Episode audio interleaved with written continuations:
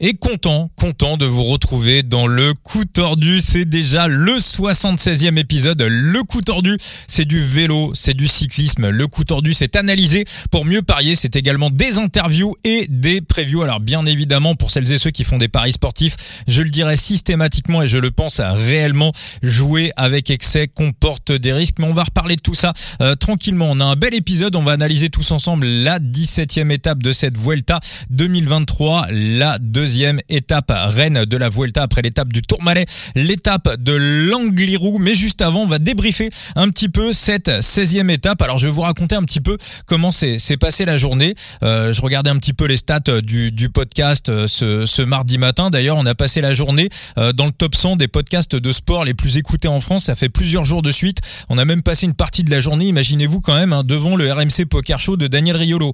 C'est-à-dire que le top 100 des podcasts de sport en France est occupé par des, des, des radios euh, où les euh, millions euh, coulent à flot ou alors des boîtes de podcasts professionnels où il y a énormément d'argent. Le coup tordu, je le rappelle, hein, c'est un podcast artisanal de passionnés pour les passionnés. Donc vous êtes à l'écoute du coup tordu et je voulais vraiment vous remercier parce que ça cartonne est bien au-delà de tout ce que j'aurais imaginé. Donc on va continuer et vous savez quoi, on va faire encore mieux. Donc je fais le live sur l'adbrox avec Thibaut, je fais la vidéo TikTok pour pour donner mon, mon, mon prono du jour, à savoir la victoire et le top 3 de Fisher Black. Et là je, poste un petit peu tout et euh, j'apprends malheureusement la nouvelle pour Nathan Vodeuil donc euh, donc de la Jumbo Visma. Vous le savez tous, euh, il a eu un accident de voiture aujourd'hui suite à une, crise cardiaque. Donc sur ce qu'on sait, et si je résume bien l'histoire, il était en voiture avec sa femme qui est enceinte, il a fait une crise cardiaque, il a appuyé sur la pédale de l'accélérateur, il a eu un, un, grave accident, il a été une partie de la journée entre la vie et la mort, donc visiblement là il serait plongé dans un coma artificiel, mais apparemment il serait hors de danger et sa femme va bien, donc ça c'est voilà, si l'essentiel est préservé, c'est déjà tout ce qu'on souhaite, parce qu'en plus voilà, Nathan Voidoy donc, euh, bah voilà comme tous les coureurs de la Jumbo Visma, moi personnellement je les aime bien, voilà je sais qu'il y a une hype un peu contre la Jumbo, moi tous ces gars Vingegaard, Roglic, à titre perso, c'est des mecs que c'est des après j'aime bien tous les cyclistes euh, sauf euh, Gianni Moscone mais voilà, c'est des gars euh, c'est des gars que j'aime bien et sauf Antonio Tiberi. Voilà, c'est les deux, euh, c'est les deux que je n'aime pas. Sinon, j'aime bien tout, euh, tous les cyclistes. Et, euh, et donc, juste après avoir tout posté, je me suis dit que peut-être, peut-être, ça allait avoir une incidence sur le scénario de la course. Je m'explique. J'en avais parlé dans le livre dont je vous parlais hier, qu'on avait sorti avec Rémi Gémeaux en 2021, qui s'appelle Parier sur le cyclisme, à savoir toutes ces petites choses qui pouvaient, enfin, ces choses importantes de la vie qui pouvaient mentalement avoir un impact sur un sportif. Je vais vous donner un exemple.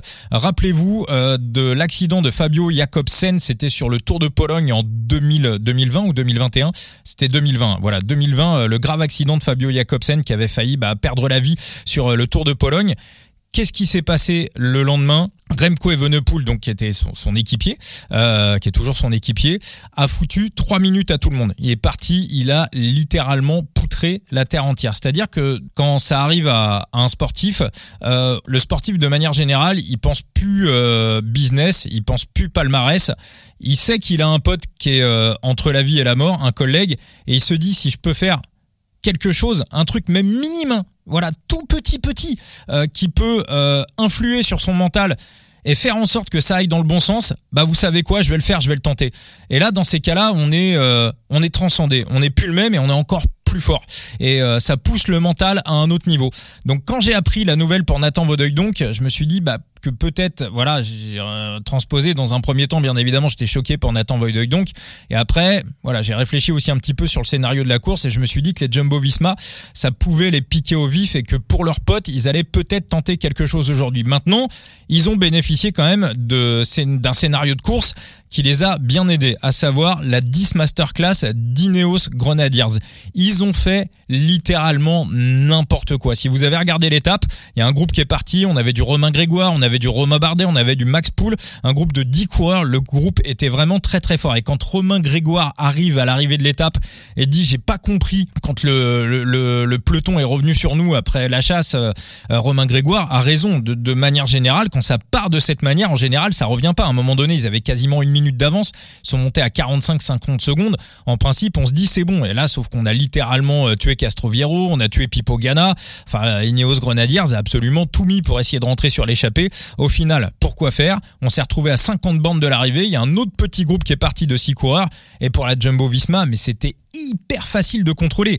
Là, il y avait finalement plus vraiment beaucoup d'efforts à faire, parce que de toute façon, même si un groupe était parti devant, cet effort-là euh, pour aller jusqu'au pied de l'ascension finale, cet effort, il quasiment fait juste pour placer les leaders au pied de l'ascension. Allez, ils ont peut-être roulé un quart d'heure, une demi-heure de plus au taquet que ce qu'ils auraient dû faire euh, si euh, une échappée avait été se jouer la gagne. Je fais juste une petite imparté sur cette analyse. On pose une question. Le, podcast est diffusé en même temps. J'enregistre aussi sur le, en live sur le TikTok du coup tordu. On me demande ce que je pense des propos de Jérôme Pinault. Vincent, moi, je vais juste aller sur. je, je vais pas rentrer là-dedans.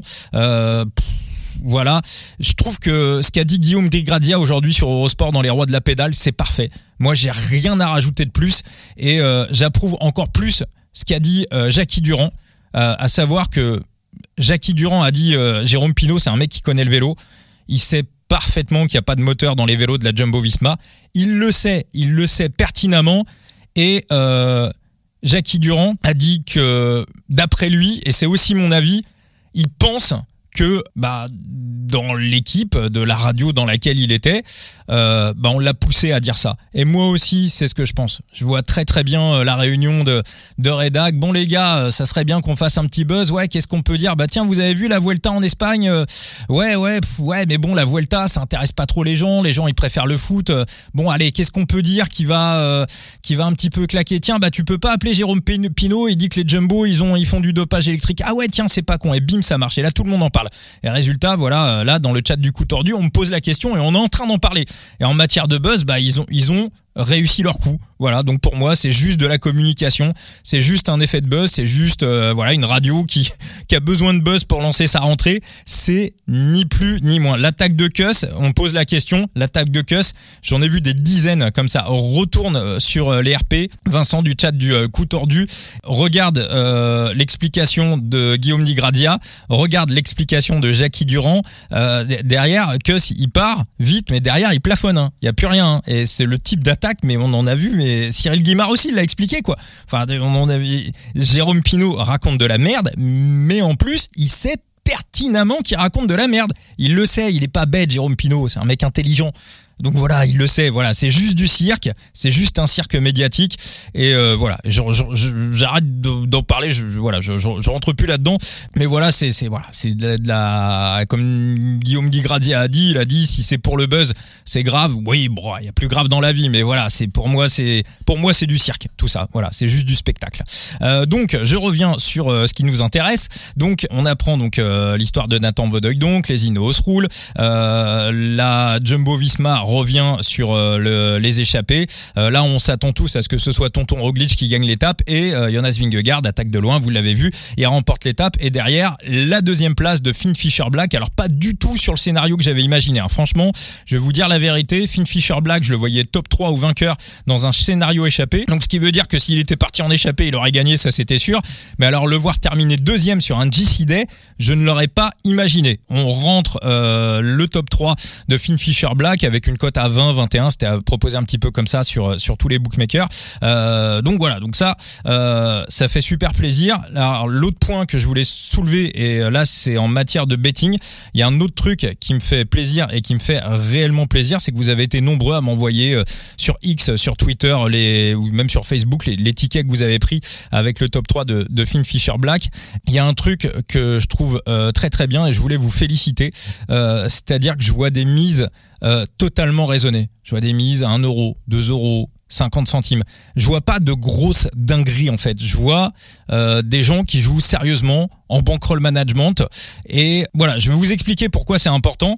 Admettons que voilà sur une cote à 20, quelqu'un met 20 euros. Bon, admettons, met 20 euros sur une cote à 20. Si on est en bankroll management, donc ça veut dire que bankroll management, voilà, je vais vous expliquer, vous allez tout comprendre. Ça veut dire qu'à chaque fois que vous mettez un pari, vous mettez une petite portion de votre bankroll. Voilà, par exemple, euh, voilà, vous me dites euh, sur une grosse cote à 20, je vais mettre 0,1% de ma bankroll. Attention, hein, sur une cote à 20, 0,1% de sa bankroll, c'est déjà quelque chose d'énorme. C'est euh, très très gros. Moi sur une cote à 20, je suis sur du 0,03, 0,02 et demi aujourd'hui hein, pour euh, Finfisher Black. Donc moi je suis plutôt prudent, mais 0,1 c'est déjà beaucoup sur une cote à 20. Donc ça veut dire que quelqu'un qui met 20 euros, 0,1% de sa bankroll sur une cote à 20, faites le calcul, ça veut dire qu'il a 20 000 euros de bankroll. 20 000 euros de bankroll, c'est déjà une bankroll conséquente. C'est la bankroll de quelqu'un qui gagne extrêmement bien sa vie. Moi, ma bankroll, c'est pas 20 000 euros, hein. j'en suis même assez loin. Ensuite, si vous voyez des sommes encore plus conséquentes, parce que des fois on peut voir des 50, des 100 balles, donc ça veut dire que on est sur des personnes qui seraient, s'ils jouent en bankroll management, sur euh, des bankrolls à 50, à 100 000 euros. Et ça, c'est des sommes bah, qu'on a montées en juin tout simplement. Mais je peux vous dire qu'en France, des gens qui ont réussi à monter des bankrolls comme ça, alors soit c'est des gens qui ont gratté des tickets de loto gagnants et donc là on est complètement hors betting, hors analyse et euh, complètement en dehors de ce qu'on se fait dans le dans le coup tordu euh, de quotidiennement en ce moment. On est dans dans, dans la chance, dans l'incantation, mais euh, monter 50 ou 100 000 euros de bankroll, il y a peut-être moins de 100 mecs en France qui ont réussi à le faire. Hein. Si vous prenez les chiffres en 2022, je crois qu'il y a plus de 150 parieurs qui ont réussi à gagner plus de 10 000 euros de bénéfices. Hein. Donc gagner en termes de paris sportifs, je le dis, c'est extrêmement difficile. C'est moins de 2% des parieurs qui sont gagnants. Je pense que sur le vélo, c'est un tout petit peu plus. Sur les sports de niche, c'est un petit peu plus. C'est peut-être 4%, 5%, je ne sais pas.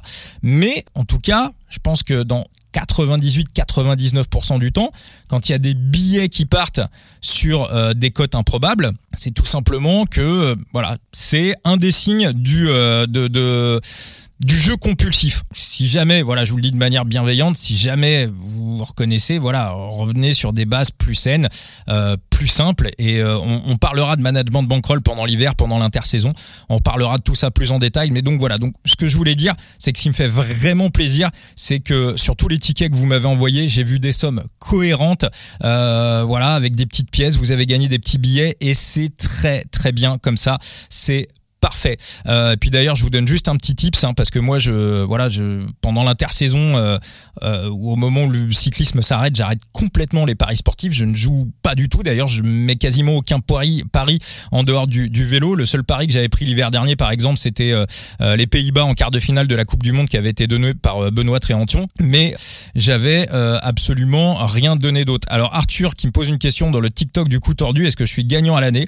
L'année dernière, alors là, l'année n'est pas encore terminé. Sur euh, l'année 2021, j'étais à 4% de bénéfices, euh, un petit peu plus. Les gens du coup tordu avaient pu suivre ça sur le Facebook du coup tordu. Je crois qu'on était sur un, un petit peu plus de 4%. Et l'année dernière, j'ai fait une année nulle. Voilà, j'ai fait une année, j'étais, je crois, j'avais perdu 20 euros sur l'année. Donc, j'avais pas pris en compte les free bets et les points de fidélité. Donc, l'année était complètement nulle. J'avais une très très mauvaise période sur euh, le Giro. Et cette année, je suis pas sûr d'être gagnant. Je vais peut-être faire une année nulle, un peu en positif, un peu en négatif. Donc, tu le vois, Arthur, c'est extrêmement négatif, mais c'est extrêmement difficile. Mais on reparlera d'analyse de bilan euh, dans le cours de l'année parce que faire des analyses de bilan, c'est aussi quelque chose d'extrêmement important. Mais Arthur, ta question était euh, ta question était très très bonne, mais c'est vraiment vraiment très très compliqué. Et euh, donc voilà, pour revenir sur le petit tips que je voulais vous donner pour euh, aller sur des périodes où vous n'allez pas jouer pendant plusieurs semaines. Alors moi j'ai un petit truc, c'est que je joue aux échecs. Voilà. Et euh, je peux vous dire que ça me calme euh, direct. Parce que c'est vrai que c'est chiant. On se dit, putain, mi-octobre, vas-y, prochaine course, mi-janvier, waouh, trois mois. Et ben, pendant trois mois, je joue aux échecs. Et il de, de, y a pas d'argent à gagner. Il y a rien du tout. Et je, voilà, ça me fait travailler le cerveau. Je progresse mentalement. Et ça me, voilà, ça me, ça me va très bien. Donc, essayez les échecs. Si vous sentez que le jeu vous manque un petit peu par moment, euh, et vous allez voir, c'est, c'est vraiment un très très bon exercice. On va enchaîner sur, ouais, et puis rapidement sur l'étape du jour aussi, hein, le, ouais, très très important. Euh, ouais, petite info aussi que je voulais vous donner. Je sais pas si ça va être relevé à droite à gauche. Il euh, y a un, post Instagram qui est sorti d'un fan de Primoz Roglic qui a dit qu'il trouvait la l'attitude de Jonas Vingegaard aujourd'hui totalement inadmissible que Vingegaard avait pas fait le jeu d'équipe, qu'il avait attaqué à la fois Primoz Roglic et à la fois Sepkus, que ça se faisait pas du tout. Donc c'est juste un fan de Primoz Roglic qui a été mettre ça sur Instagram. Donc en gros, il torpille Jonas Vingegaard, mais euh, le post de ce fan de Primoz Roglic a été liké par la propre femme de Primoz Roglic. Donc je vous laisse euh, penser ce que vous voulez de ça, mais je suis pas sûr qu'il y ait la meilleure des ambiances actuellement entre les leaders à la Jumbo Visma J'en suis pas, euh, j'en suis pas persuadé. C'est pas très très grave. Mais enfin, en tout cas, euh, voilà, oui ici les UAE, les UAE en fait qui ont laissé partir Jonas Vingegaard euh, et je trouve, enfin en tout cas, euh, Juan Ayuso et pour foutre la merde à l'intérieur de la Jumbo-Visma laisser Jonas Vingegaard se replacer pour éventuellement gagner la Vuelta. Je pense que pour foutre la merde, c'était la bonne stratégie et euh, je pense que peut-être c'est en train de fonctionner. En tout cas, au niveau management, habituellement à la Jumbo-Visma, c'est toujours les mecs, les, euh, les rois, les princes du management. Là, ce soir, ils vont avoir du travail. Ils vont vraiment, vraiment avoir euh, du taf. on va attaquer donc sur la 17e étape de cette Vuelta qui va amener les coureurs du côté de, de. Alors, je vais vous donner mes pronos pour cette, cette 17e étape. Vous connaissez le parcours. Hein. On va terminer sur les, les, les pentes de l'Angliru, qui est peut-être l'un des cols les, les plus durs d'Europe. On a le Zdancolan en, en Italie, on a on a l'Angliru en, en Espagne, dans les euh, dans les Asturies. Alors est-ce qu'on va avoir un scénario SAP Est-ce qu'on va avoir un, scénario classement général? Moi, je crois en Remco Evenepoel sur cette étape. Alors il est côté favori de l'étape hein. sur les premières cotes que j'ai vues. Il est autour de 3, 3,25.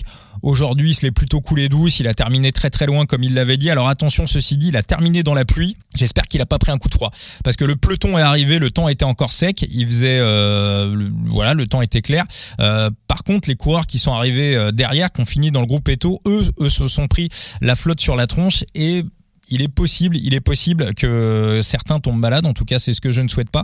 Mais sinon, voilà, si s'il n'y a pas de souci de ce côté-là, du côté de, de Remco Evenepoel, pour moi, s'il a deux minutes au pied de l'Angliru en attaquant de loin, parce qu'il va pas, il va pas arriver au pied de l'Angliru avec un groupe. Hein, je pense qu'il les attaquera dans l'avant-dernière ascension, qui est beaucoup plus taillé pour lui. S'il a deux minutes d'avance sur le peloton au pied de l'Angliru, je pense que ça le fera pour Remco Evenepoel. Donc mon premier pronostic, ça sera la victoire de euh, Remco Evenepoel. Et mon deuxième prono pour l'étape, alors moi, il y a un garçon qui m'intéresse énormément, Juan Ayuso. On revient sur l'étape 13, on revient sur l'étape du Tourmalet. Euh, rappelez-vous, l'avant-veille de l'étape du Tourmalet, Juan Ayuso avait euh, chuté. Il, s'était pris une grosse gamelle. Et euh, généralement, deux jours après une chute, c'est là où on est le moins bien, c'est là où on n'est pas très très bien. Donc on peut estimer que Juan Ayuso n'était pas à 100% le jour de l'étape du Tourmalet. Regardez, remettez-vous en replay la montée du Tourmalet qu'il a faite. il était vraiment vraiment bon. Primoz Roglic termine devant lui, lui fait le sprint en haut du Tourmalet, mais pendant toute l'ascension, Tonton Roglic s'est mis dans la roue de Juan Ayuso. Et le Tourmalet, c'est une ascension, on est à peu près à 6-8% de moyenne, c'est une ascension dans laquelle il y a de la prise au vent. Demain, par exemple, sur l'Angliru, la prise au vent, elle est quasi nulle. On est sur des pourcentages bien plus importants, on va avoir un combat euh, d'homme à homme. Donc Primoz Roglic a vraiment, sur toute l'ascension du Tourmalet, a vraiment bénéficié de, de l'aspiration de, de Juan Ayuso. Mais pour moi, Ayuso, malgré sa chute, était plus fort que Primoz Roglic. Euh, Roglic, aujourd'hui, on l'a pas vu euh, complètement aérien, Sepkus non plus. Alors c'était quand même plus une ascension pour Roglic que pour euh, Sepkus, mais du grand Primoz Roglic aujourd'hui, quand il attaque dans le groupe de leaders, en logique, il doit exterminer tout le monde. Et non seulement il se fait remonter, il se fait euh, sauter au sprint, et je crois qu'il finit euh, quatrième ou cinquième des, des leaders. Donc il y a deux pronos qui m'intéressent sur Juan Ayuso. Je pense qu'il va être très très bon sur cette étape de l'Angliru. Il y a un match-up qui est proposé pour ceux qui peuvent jouer en match-up. Ayuso qui bat Primoz Roglic, c'est du 2,50. Je trouve ça vraiment très très bien ou éventuellement sur l'étape un top 3 de Juan Ayuso. Alors j'ai pas encore vu les cotes. Je sais pas encore sur lequel des deux je vais me diriger, mais je vais obligatoirement me diriger vers un des deux. Je pense que ça sera le, match-up malgré tout parce qu'il me paraît un peu plus sécure et un peu plus safe. Euh, mais euh, mais voilà, vous avez compris ce que ce que je voulais dire et où où je voulais aller sur sur mon prono. Mais euh, voilà, je pense que Juan Ayuso ça sera meilleur que que Tonton Roglic sur sur cette étape. Pour ceux qui me posent la question, les match-ups sont proposés. Alors ça c'est pour les francophones de l'étranger. Voilà Thomas qui me pose la question. Dans le coup tordu, les match-ups sont interdits en France. Enfin si, ils sont autorisés en France, mais si tu veux pour dire un petit peu le ridicule des règlements des match-up en France. Si un des deux coureurs n'est pas sur le podium de l'étape, le match-up est remboursé. C'est pour ça que les bookmakers ne les proposent pas parce que c'est totalement ridicule. Alors voilà, ouais, c'est ce que je voulais dire. Scénario euh, où Remco Evenepoel remporterait l'étape, mais euh, derrière on jouerait la deuxième et la troisième place avec euh, le groupe des leaders. C'est une possibilité un petit peu ce qui s'était passé en 2013 pour Kenny Elissonde tous les euh, tous les coureurs échappés avaient été repris, sauf Kenny Ellison qui avait réussi à, à résister aux coureurs du classement général et, et à remporter l'étape. Donc ça peut être aussi un petit peu le, le même style d'étape demain avec euh, Remco Evenepoel qui serait le dernier survivant de l'échappée matinale qui remporte l'étape et puis ensuite on aurait un duel un duel entre enfin une, un match entre les leaders. C'est un petit peu comme ça que je la vois et donc on m'a dit Ayuso à 15 en top 3. Euh, je sais pas, moi je pense que 15 c'est plutôt la victoire hein, parce que Ayuso euh, en top 3 à 15 sur l'étape de l'Angliron, Denis, moi j'y vais tous les jours. Je pense qu'à mon avis c'est plutôt euh, son top 3 ça doit plutôt être du 4 4 et demi. Donc c'est pour ça que je pense que le match-up est, euh, est quand même voilà voilà 3 ouais au niveau du podium. Donc je pense que le match-up face à Primoz Roglic est quand même beaucoup plus est quand même beaucoup plus safe et donc les match-up sont proposés. Donc voilà, les Belges peuvent faire du, du match-up. En gros, on peut jouer en match-up dans quasiment tous les pays du monde sauf en France. Voilà, on peut le faire en biathlon en France par exemple, mais tu peux pas le faire sur le vélo. On peut le faire en Formule 1, mais on peut pas le faire sur le vélo, ce qui est un petit peu ce qui est un petit peu ce qui est un petit peu ridicule mais mais voilà, c'est c'est comme ça, on espère que ça évoluera. On va pas non plus tirer euh, non plus sur sur la. Il faut rappeler qu'il y a un an tout pile, on faisait une pétition pour ouvrir plus de compétitions en France sur euh, sur le cyclisme, euh, pétition qui avait été suivie et on a eu allez quelques épreuves qui ont été rajoutées au calendrier. Par exemple, le Tour de Pologne, on ne pouvait pas parier dessus en France il y a encore un an. On a pu le faire cette année en 2023, donc on espère bien évidemment que voilà les l'ANJ et les bookmakers vont continuer à faire des demandes dans ce sens-là. Puis s'il faut refaire une petite pétition pendant l'hiver, on n'hésitera pas à le faire. Euh, rapidement pour euh, terminer ce podcast, et c'est hyper important et j'ai oublié d'en parler. Euh, rappelez-vous, suite au décès de, Gino Madère, j'avais dit qu'on ferait un petit peu une sorte de betting caritatif dans le dans le coup tordu où voilà de temps en temps on irait donner des gains pour des associations caritatives. Donc on l'avait fait à la fin du Tour de France. On avait remis une partie des gains de Side Limit au Téléthon. On l'avait fait également pour Action contre la faim après le après le joli mois de juin qu'on avait fait dans le dans le coup tordu. Donc le dis sur ce mois de septembre, il y a une partie euh, des gains du coup tordu qui partiront euh, pour euh, le Maroc, les victimes du tremblement de terre, et on fera aussi quelque chose pour les restaurants du cœur. Voilà, fera, on fera les deux je vais m'en occuper dans les dans les heures, dans les jours qui viennent. Je vous tiendrai au courant, euh, bien évidemment. Mais voilà, si en plus on peut partager et voilà de temps en temps aussi quand on a de bons résultats, comme on a eu comme on a eu aujourd'hui, euh, faire de, de bonnes actions. C'est euh, voilà, c'est dans l'esprit de ce que faisait de ce que faisait Gino Madère et voilà, on essaiera de de prolonger cette cet esprit à notre échelle, à notre niveau et voilà mettre le doigt sur des sur des belles actions. Et c'est aussi pour ça qu'on fait le coup tordu. Merci pour cet épisode du coup tordu. je vous souhaite à tous une, belle étape et puis on se retrouvera, euh, bah, on se retrouvera dès demain pour le euh, l'étape 18 euh, de qui sera encore une étape de montagne, l'étape 18 de cette Vuelta 2023. Merci les amis, ciao ciao.